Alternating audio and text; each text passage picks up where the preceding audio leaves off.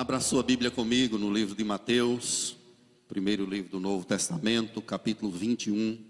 Mateus, capítulo 21, a gente vai ler do 1 até o verso 22. Peço à igreja que me ajude na leitura do texto. Eu vou ler os versos ímpares e a igreja os pares. A entrada triunfal de Jesus em Jerusalém. Vamos ler com muita atenção, cuidado palavra do nosso Deus. Quando se aproximaram de Jerusalém e chegaram a Betfagé, ao Monte das Oliveiras, enviou Jesus dois discípulos, dizendo-lhes: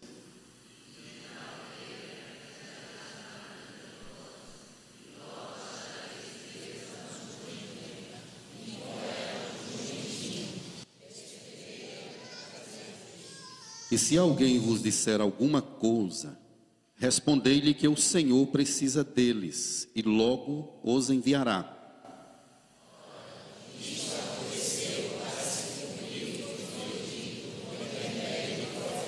Dizei à filha de Sião: Eis aí vem o teu rei, humilde, montado em jumento, num jumentinho, cria de animal de carga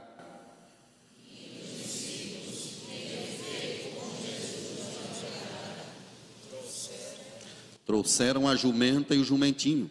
Então puseram em cima deles as suas vestes e sobre elas Jesus montou.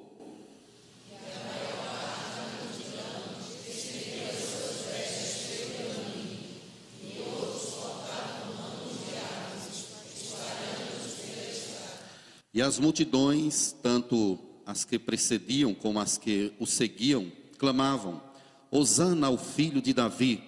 Bendito que vem em nome do Senhor, hosana nas maiores alturas.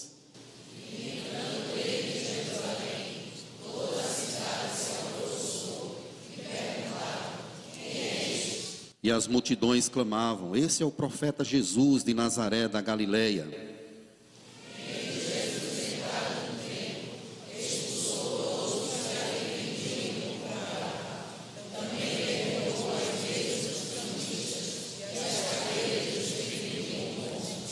Disse-lhes: Está escrito: A minha casa será chamada casa de oração.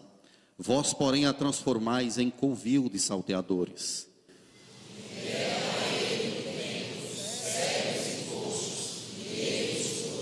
Mas, vendo os principais sacerdotes e escribas as maravilhas que Jesus fazia, e os meninos clamando: Hosana ao filho de Davi, indignaram-se e perguntaram-lhe: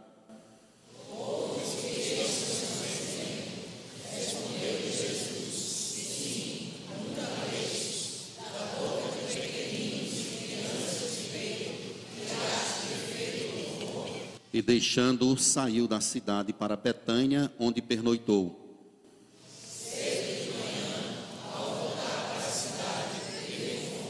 E vendo uma figueira à beira do caminho, aproximou-se dela e, não tendo achado senão folhas, disse-lhe: Nunca mais nasça fruto de ti. E a figueira secou imediatamente.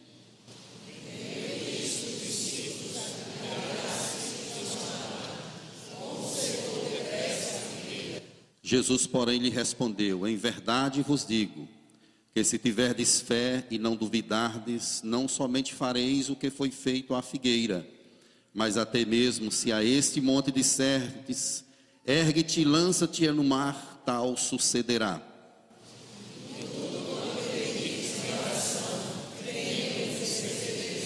Amém. Vamos orar? Senhor, lemos a tua palavra e declaramos, confessamos a nossa incapacidade de entendê-la a partir de nós mesmos. Por isso precisamos da unção, da graça, do poder do teu Espírito.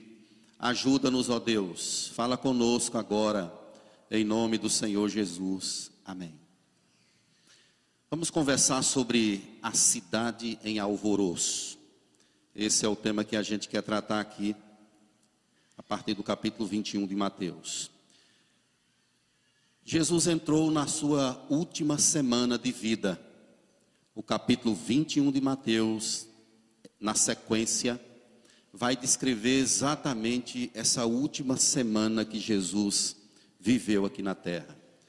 E os eventos que estão no entorno dessa semana é, trazem lições preciosas para cada um de nós. Mostra de forma mais nítida a forma como nós devemos viver. Jesus tem embates profundos com os religiosos da sua época, como foi durante todo o seu ministério. No entanto, a partir dessa semana as coisas se acirram ainda mais e vai combinar com, combinar com o sacrifício dele na cruz do Calvário. Então, Mateus ele vem narrando a vida de Jesus, os milagres, especialmente para mostrar que Jesus ele é o rei dos judeus. E ele mostra todos os eventos que estão no entorno disso até o capítulo 20. A partir do 21 ele mostra um tom diferente, ele dá um tom diferente ao texto, mostrando essa última semana né, que Jesus viveu. Você já parou para pensar como é a festa de posse de pessoas importantes? Imagine aí como é, como seria a posse de um presidente dos Estados Unidos. Imagine o luxo, a riqueza e a cidade para. A cidade para. Um presidente dos Estados Unidos, por exemplo, chegando numa cidade como São Paulo, ele causa um alvoroço. Se chegar aqui no Recife, o trânsito vira um caos. Ruas são bloqueadas, segurança para todo lado. São pessoas importantes que chegam em determinados lugares e causam alvoroço. E a posse então dessas pessoas em seus cargos são notáveis muito luxo, muita comida, muitas pessoas importantes e etc. Agora, imagine como Jesus fez algo inusitado. Havia uma promessa do Antigo Testamento de que Jesus viria para assumir o trono de Davi. Ele seria o descendente que assumiria o trono e viria e reinaria para sempre.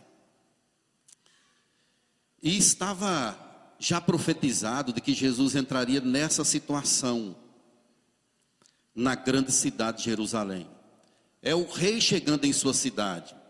Imagine os imperadores romanos, os reis lá do Antigo Testamento, quando eles saíam para a guerra, que voltavam vencedores, as pessoas o aplaudiam, as pessoas estavam ali eufóricas, pela presença do grande rei vencedor que estava chegando ali na cidade.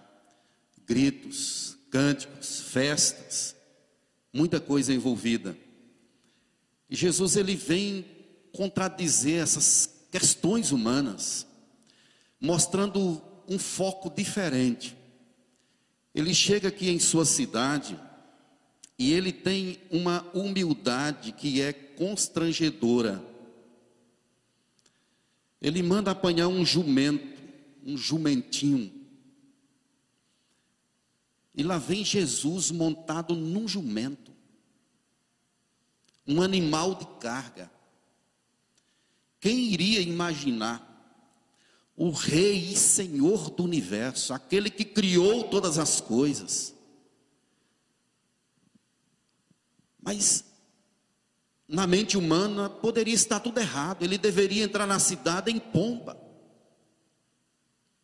Muito ouro, muita, muitas coisas.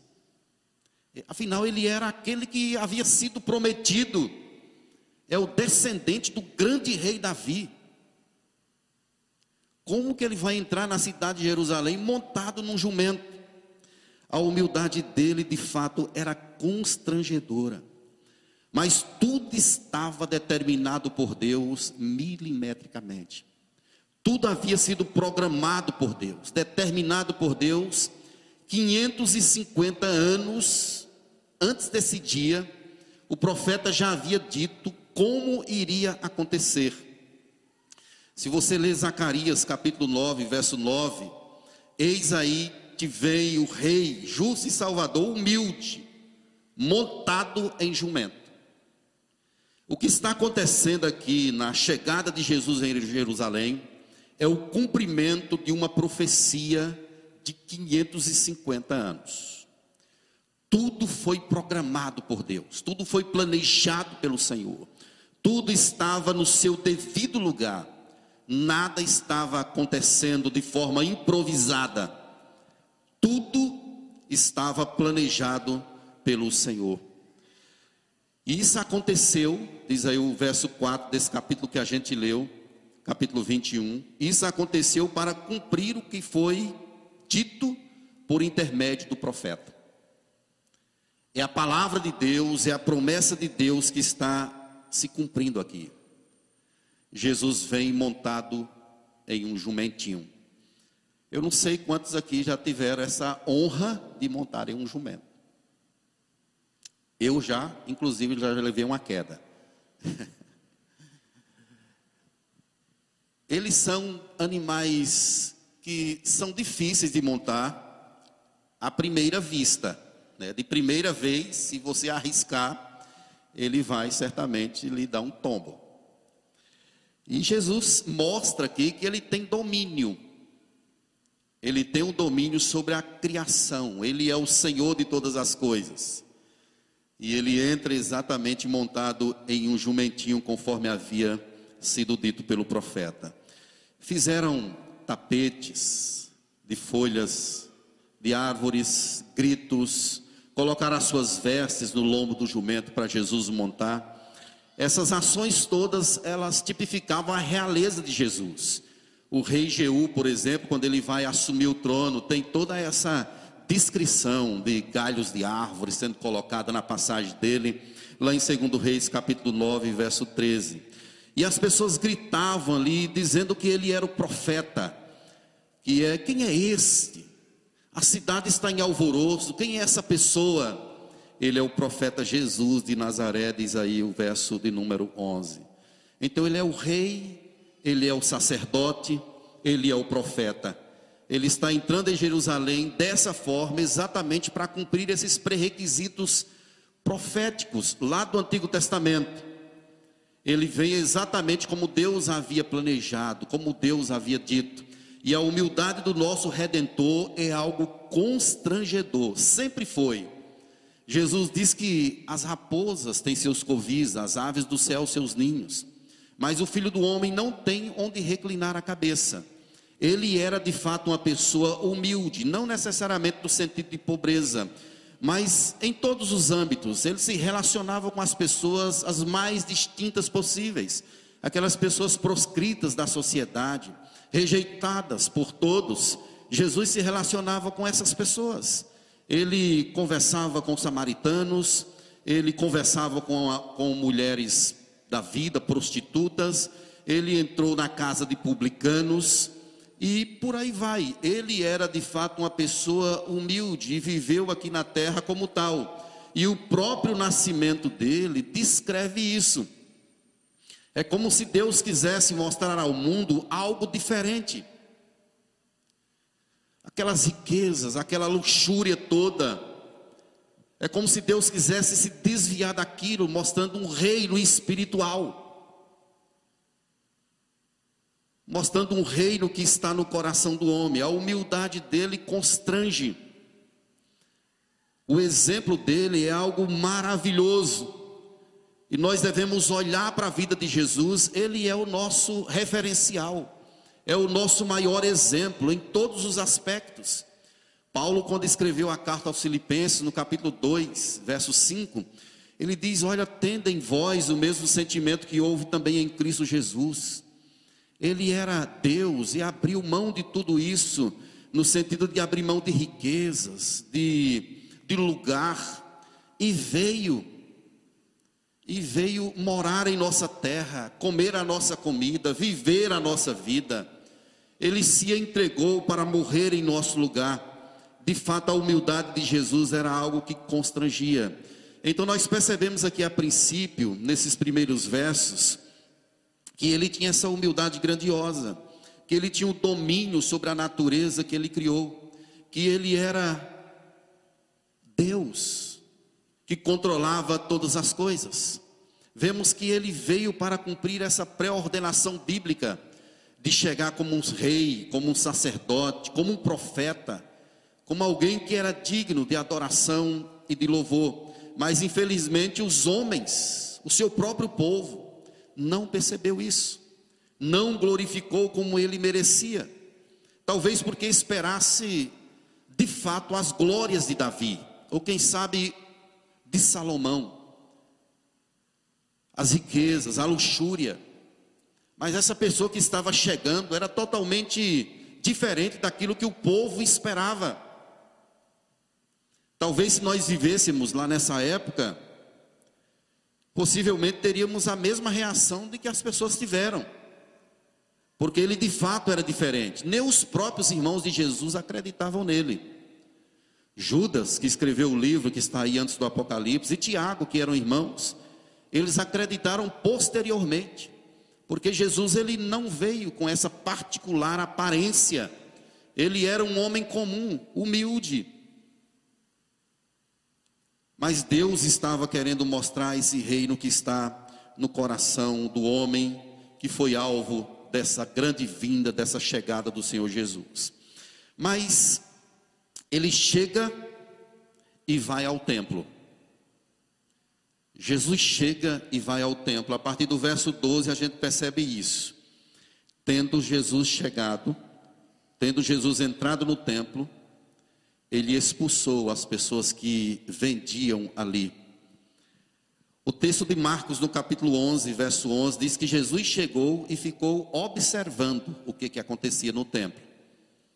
Ele ficou olhando como as coisas ali estavam se processando, o que, que estava acontecendo, se as coisas de fato estavam em ordem. E ali os cambistas vendiam e compravam. O lugar de adoração se tornou de fato um lugar humano para outras coisas, não propriamente para adoração ao Senhor. E no verso 12, Jesus tem uma reação diferente.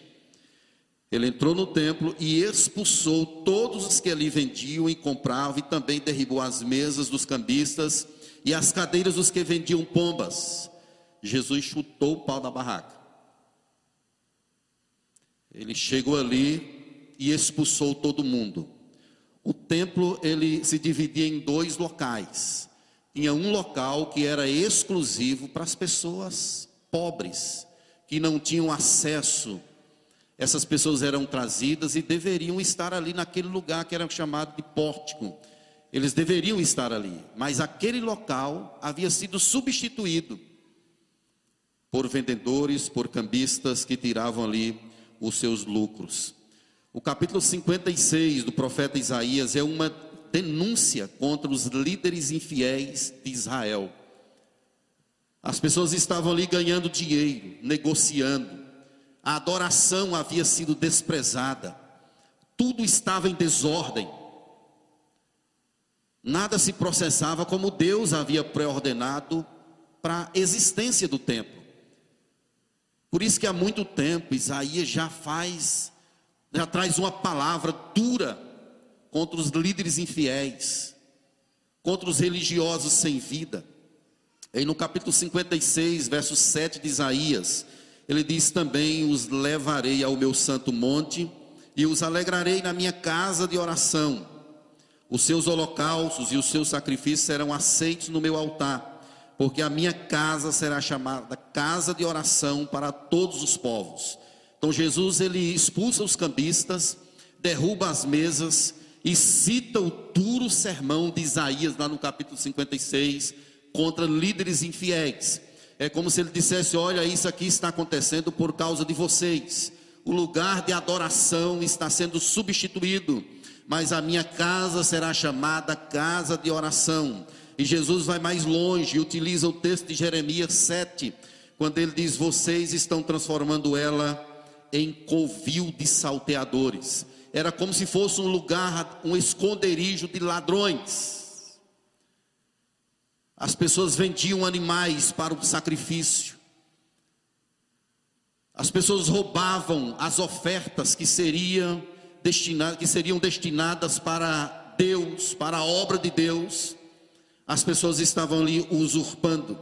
E Jesus então disse que aquela casa que foi criada para ser um lugar de piedade, de adoração, de louvor, estava tendo agora uma conotação de um lugar de mercenários, de ladrões. A adoração fora obliterada. Era um caos espiritual que estava estabelecido ali, irmãos. Não havia vida. Deus não estava ali no templo. Era tudo bonito, tudo luxuoso.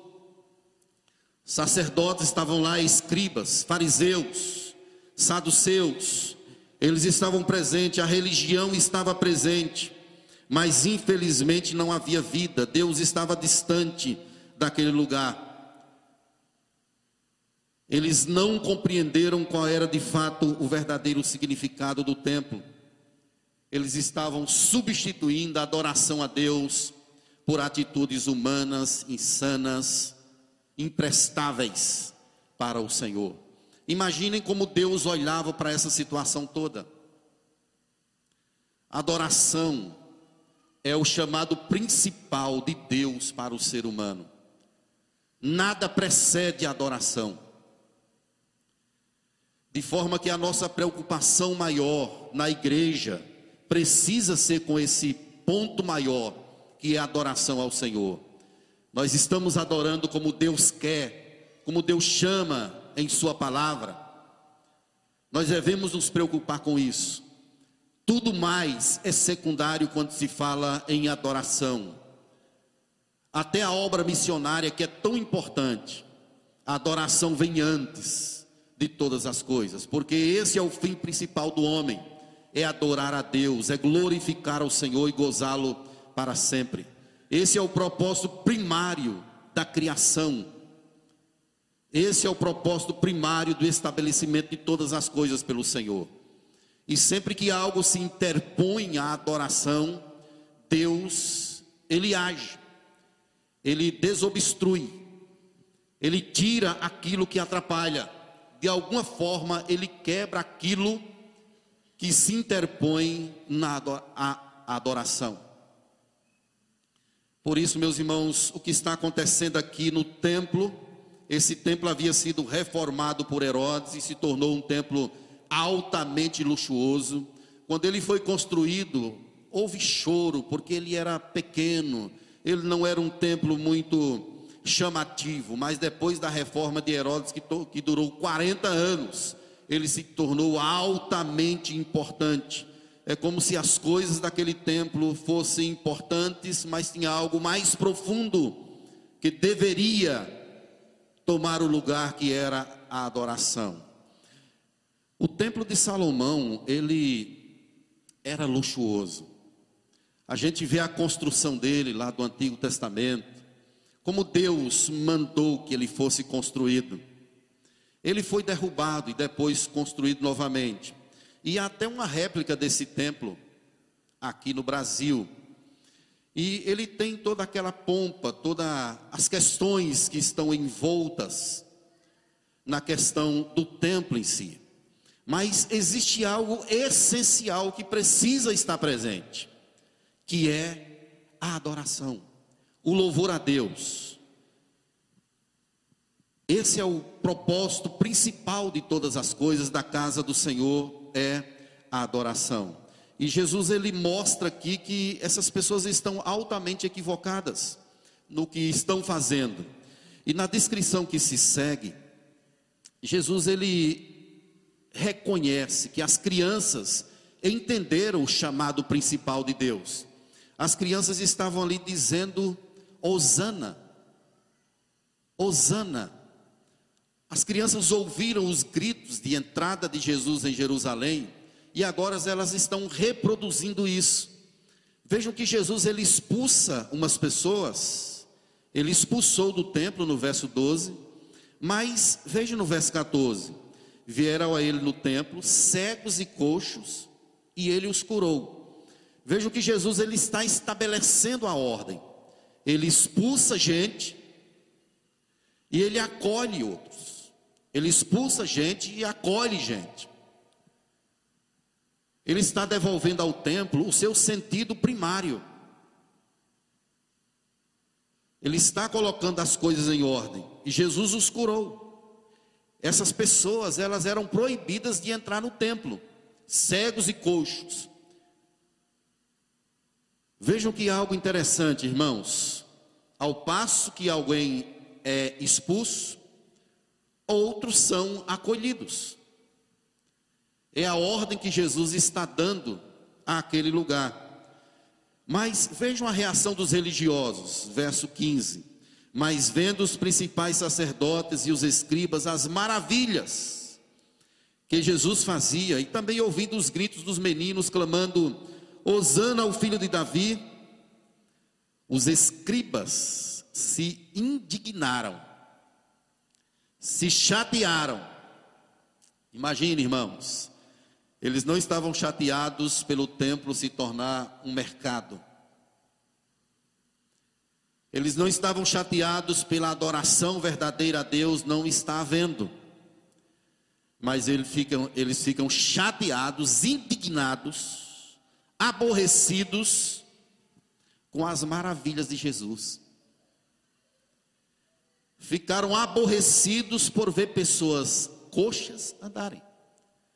Ficaram aborrecidos por verem cegos verem. Não está tudo fora de ordem. E ainda mais por ouvir o grito dos meninos. Eu fiquei imaginando eles gritando com os meninos para eles pararem. E os meninos gritavam: Hosana ao Filho de Deus. Que compreensão maravilhosa das crianças. Enquanto os escribas, que eram os copistas, eles contavam as letras da Torá, sabiam de có e salteado, tudo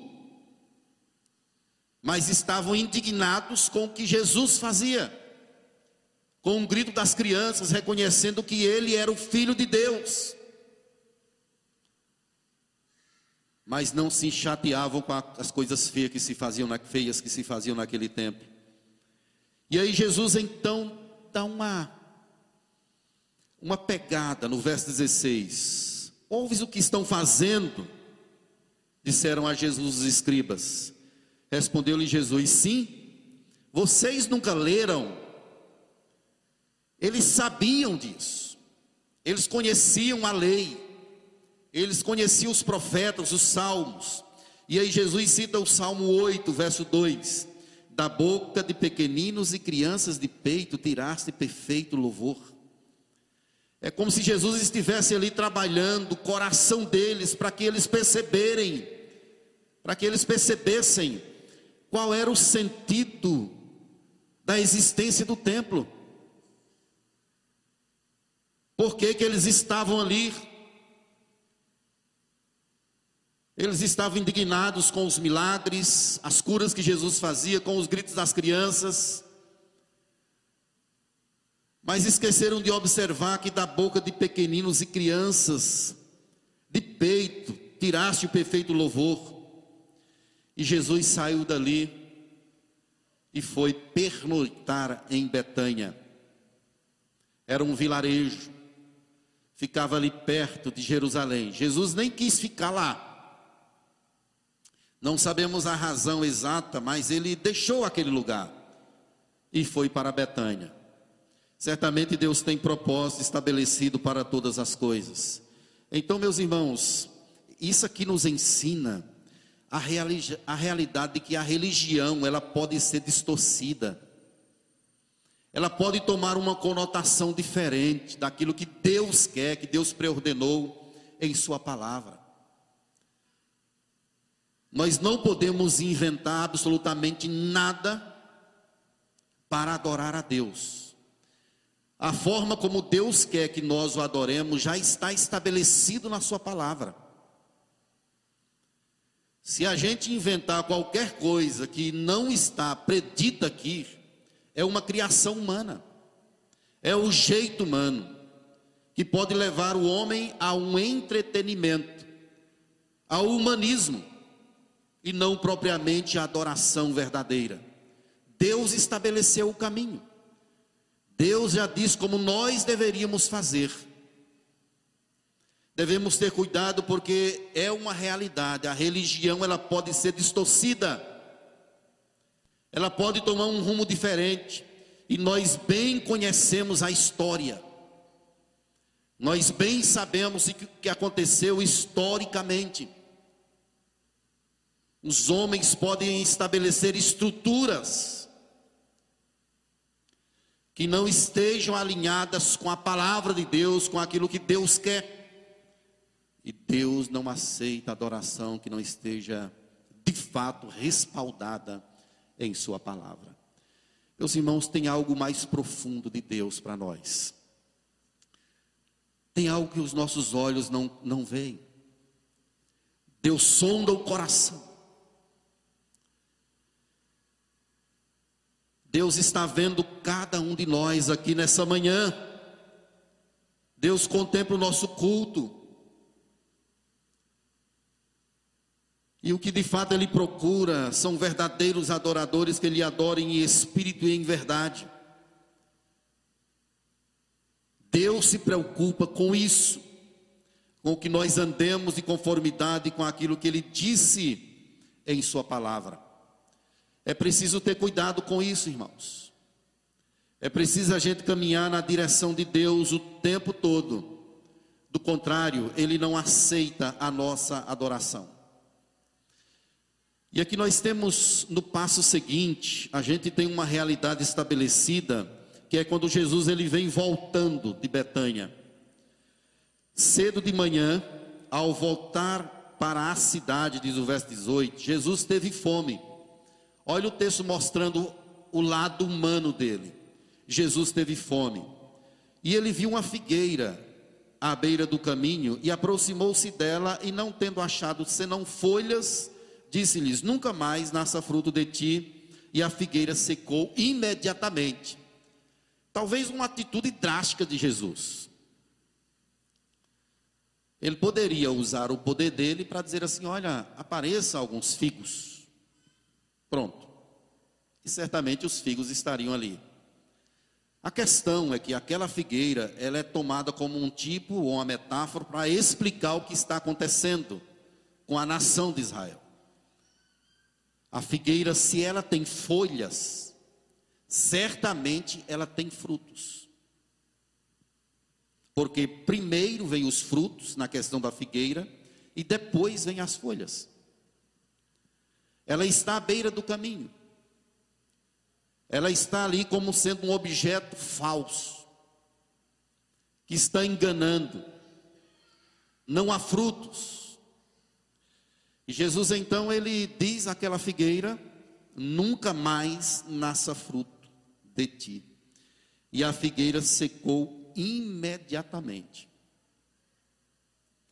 Veja a reação dos discípulos, verso 20. Vendo isso, os discípulos admiraram-se e exclamaram: Como secou depressa a figueira? Jesus, porém, lhes respondeu: Em verdade vos digo que se tiverdes fé e não duvidardes, não somente fareis o que foi feito à figueira, mas até mesmo se a este monte dissertes, ergue-te e lança-te no mar, tal sucederá. Jesus está dizendo aqui, queridos, sobre a questão da piedade, exercer a fé verdadeira, viver a fé como Deus colocou em Sua palavra. Jesus está alertando sobre essa questão da falsidade, da hipocrisia, do parecer ser sem ser, do só ter folhas, sem os frutos. Jesus está exatamente explicando a religião dos, escribas. A religião que Israel estava praticando era uma religião somente de folhas. Não haviam os frutos. É por isso que essa figueira ela é sentenciada. Marcos, no capítulo 11, verso 13, ele diz que não era tempo de figos. Isso é curioso e é impressionante porque há uma figueira ali com muitas folhas, mas sem os frutos.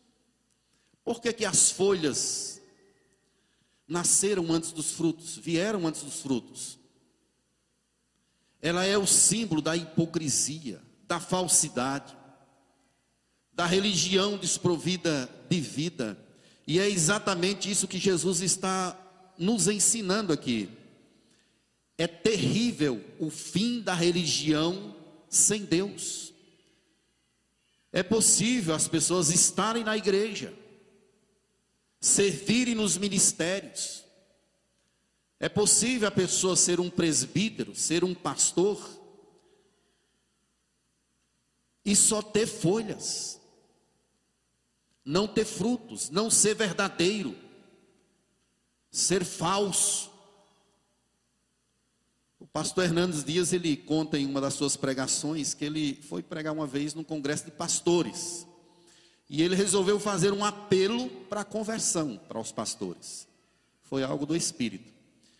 E ele disse que ficou surpreso quando alguns pastores vieram a levantar a mão e vieram à frente entregando as suas vidas a Cristo naquele momento, mesmo já estando na igreja, mesmo aparentemente vivendo a fé.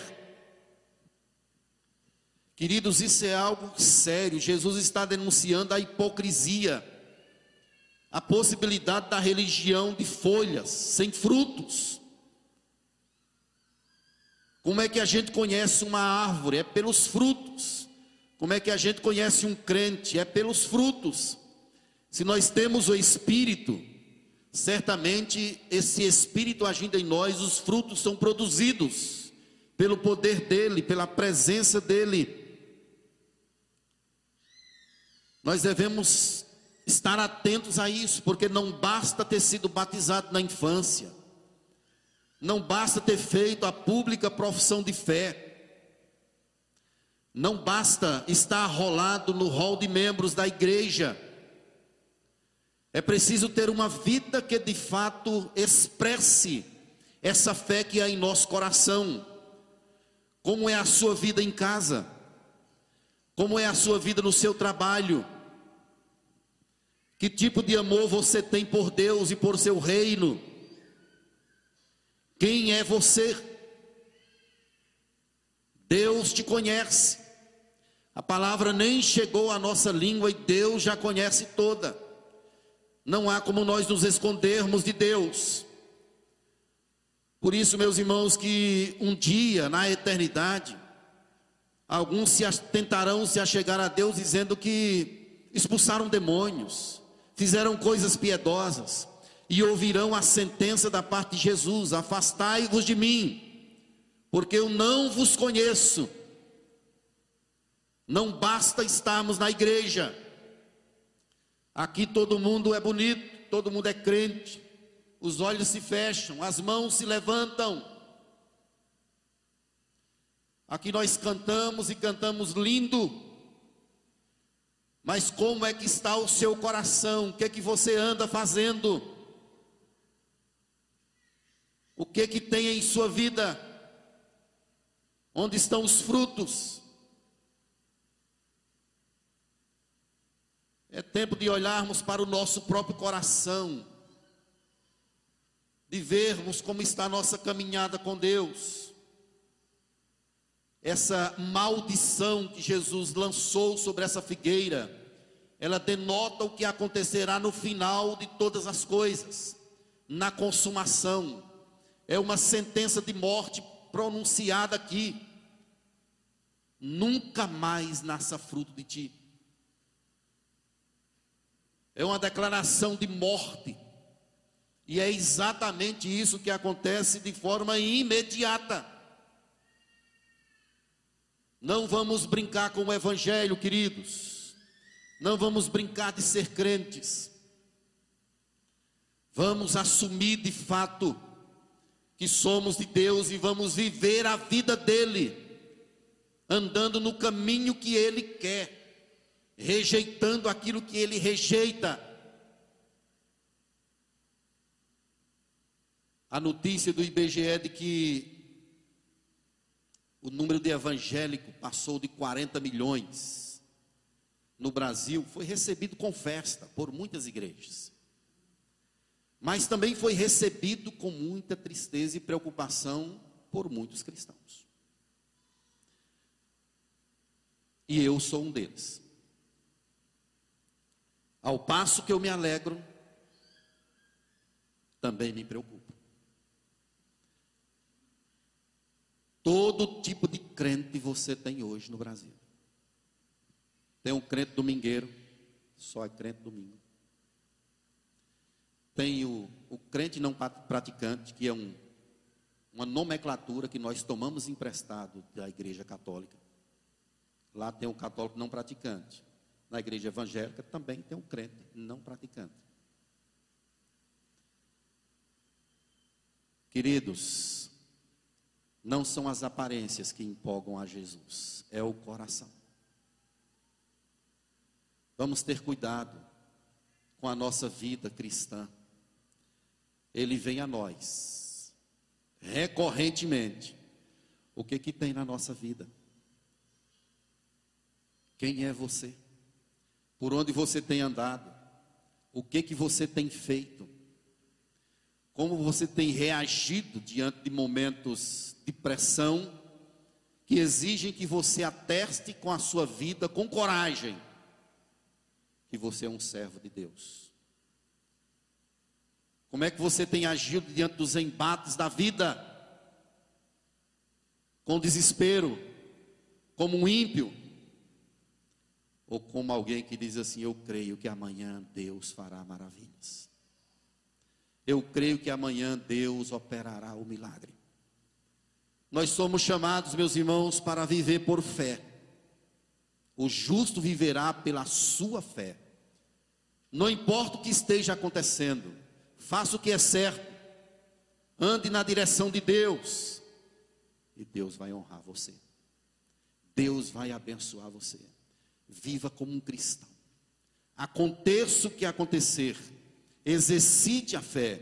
É isso que Jesus está ensinando aqui a partir do verso 21. Que se vocês tiverem fé, vocês pedirão aquele monte para saltar para o outro lado, e isso acontecerá. E tudo quando pedirdes em oração, crendo, recebereis. Jesus chama para crer. Ele chama para nós nos entregarmos a Ele todo, com todo o nosso ser, na certeza de que Ele fará grandes coisas em nós e através de nós.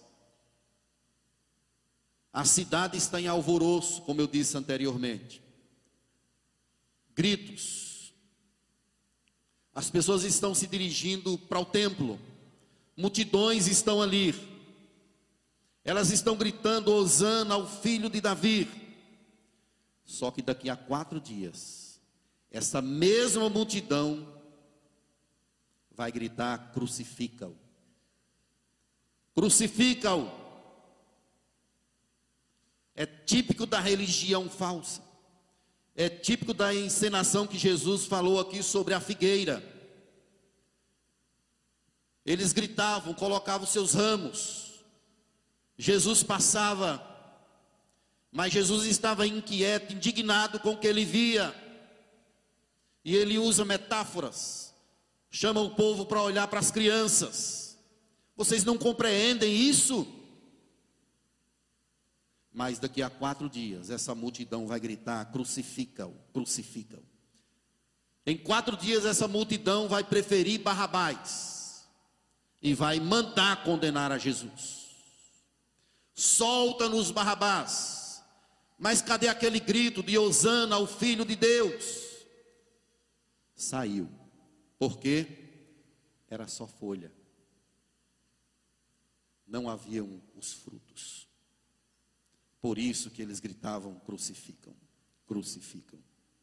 Queridos, nós somos chamados por Deus para olhar para exemplos como esse, para a palavra como essa, e entender que nós precisamos ir mais longe.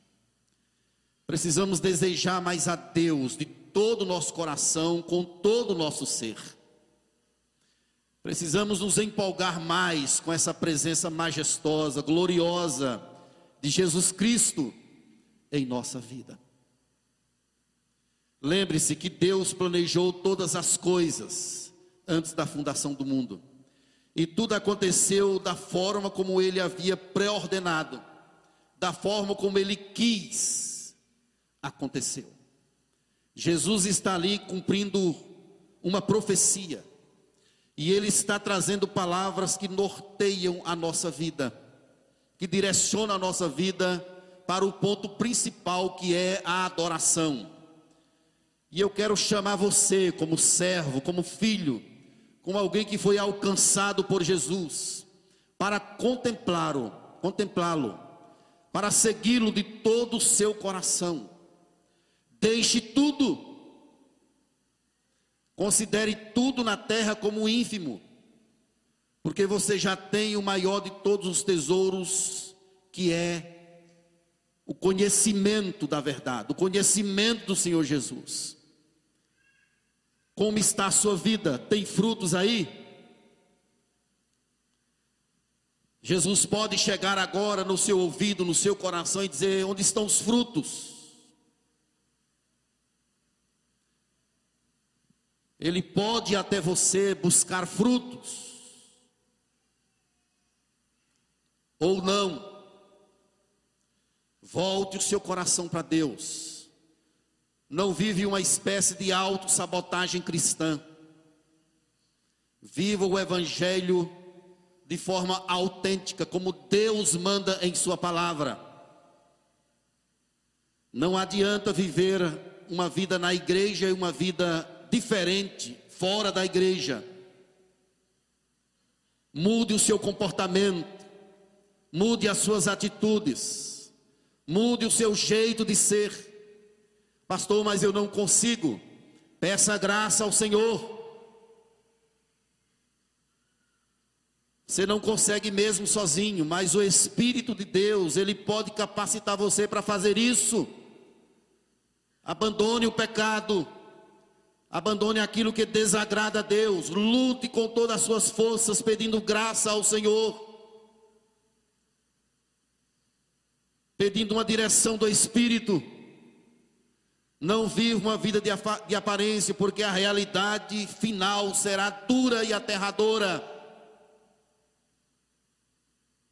Não adianta cantar, não adianta levantar as mãos, não adianta tentar adorar Busque a Deus com todo o seu coração. A palavra de Deus diz que buscar-me-eis e me achareis quando me buscardes de todo o vosso coração. O evangelho que Deus nos trouxe exige uma entrega total. Jamais conseguiremos adorar e servir a Deus de forma parcial. Deus não aceita 90% da tua vida. Ou vai com tudo, ou não vai. Ou é ou não é. Ou ajunta com Cristo, ou espalha. Para Deus não tem, o meio, não tem meio termo. É preciso, meus irmãos, nós voltarmos os olhos para isso. E entender que nós somos esse povo de Deus chamado, separado, para viver a vida de Deus. Pensai as coisas, nas coisas lá do alto, não nas que são aqui da terra para onde estão virados os teus olhos? Onde estão andando os teus pés? Aonde você tem entregue a sua vida? Viva a vida de Deus, viva a vida do reino. E certamente Deus te abençoará e me abençoará a cada dia. Eu oro, meus irmãos, para que nós, começando de mim, nós conheçamos mais a Deus. Aliás, esse é um dos meus propósitos 2023. Eu quero ir mais fundo. Eu quero conhecer mais a Deus. Eu quero mergulhar nesse oceano E diante da igreja, eu peço ao Senhor que desperte o meu coração para isso. Como a corça suspira pelas águas, eu quero suspirar por Deus. Eu quero viver para a glória dele, quero chamar você para isso. Vamos nos aprofundar no conhecimento do Senhor. Não basta apenas alvoroço. A cidade se alvoroçou alvoroçou. mas não tinham os frutos, só folhas. Vamos nos alegrar, vamos ficar eufóricos, mas vamos produzir para a glória do Senhor. Vamos abrir o nosso coração para que o Espírito de Deus faça isso em nossa vida. Vamos ficar de pé, queridos. Queria que você fizesse uma oração pessoal diante dessa palavra que Deus nos trouxe. Como você está? Como é que está a sua vida com Deus? Você tem servido a Ele de todo o coração? Ou a sua vida tem estado meio que dividida? Os pés, pode ser que estejam aqui, mas quem sabe os seus olhos estejam voltados para trás. A mão está no arado, mas é possível que tenham pessoas, que tenha pessoas aqui que estejam com os olhos voltados para trás. Peça a Deus firmeza, querido. Há uma nuvem densa e escura sobre a nossa nação. O pecado cresce assustadoramente. Envolve a religião, a política, as estruturas e tudo mais. Os homens vão se tornando cada vez mais gananciosos, impetuosos, e alheios à vida de Deus. Mas você que está na luz, viva como um filho da luz. Produza, pela graça do Senhor, pelo poder do Espírito, frutos dignos de arrependimento. Senhor Deus, Deus da glória, excelso é o Senhor, incomparável é o teu poder. Senhor, tu vê todas as coisas. Senhor conhece o meu coração, a minha mente. Senhor conhece por inteiro a minha vida, o que eu fiz, que eu estou fazendo, o que eu vou fazer. Por isso, ó Deus, na palavra do salmista, sonda-me, ó Deus. Vê se há em mim algum caminho mau e guia-me por teu caminho eterno. Desperta a igreja presbiteriana das graças eu peço a Ti um poderoso avivamento do Teu Espírito. Eu peço ao Senhor que encha-nos cada vez mais o Teu Espírito. Derrame nesse lugar uma fome, uma fome do Senhor, uma fome por conhecimento da Tua palavra. Oh Deus, vem sobre nós. O mundo está em escuridão a terra está em aflição, ela geme. Mas Deus, obrigado pelo conhecimento do Evangelho, que é o poder do Senhor para a salvação de todo aquele que nele crê. Não deixe, ó Deus, que nenhum de nós tenha os olhos outra vez fechados, os ouvidos tapados, mas que venhamos a entender o propósito do Senhor Abençoa-nos, ó Deus, abençoa as nossas famílias, os casamentos, os filhos, as finanças. Que a nossa maior alegria seja o Senhor, que possamos atestar isso e declarar isso, em nome do Senhor Jesus. Ajuda-nos, ó Deus, vem sobre nós, ó, continue operando maravilhas através dessa igreja. Eu clamo ao Senhor pela liderança os pastores, os presbíteros, os diáconos, os líderes. Ajuda-nos para que vivamos uma vida santa diante do Senhor. É o que queremos, é o que te pedimos, ó Deus, tem misericórdia de nós. Capacita-nos para viver a vida do teu filho, para ter o mesmo sentimento que ele teve. Em nome de Jesus Cristo, eu oro e agradeço, ó Deus. Amém. E agora, querida igreja, que a graça e a paz de Jesus, o amor imensurável de Deus, o nosso Pai bendito, que a glória do Espírito Santo repouse sobre nós, povo de Deus, espalhado por toda a terra, agora e para sempre. Amém.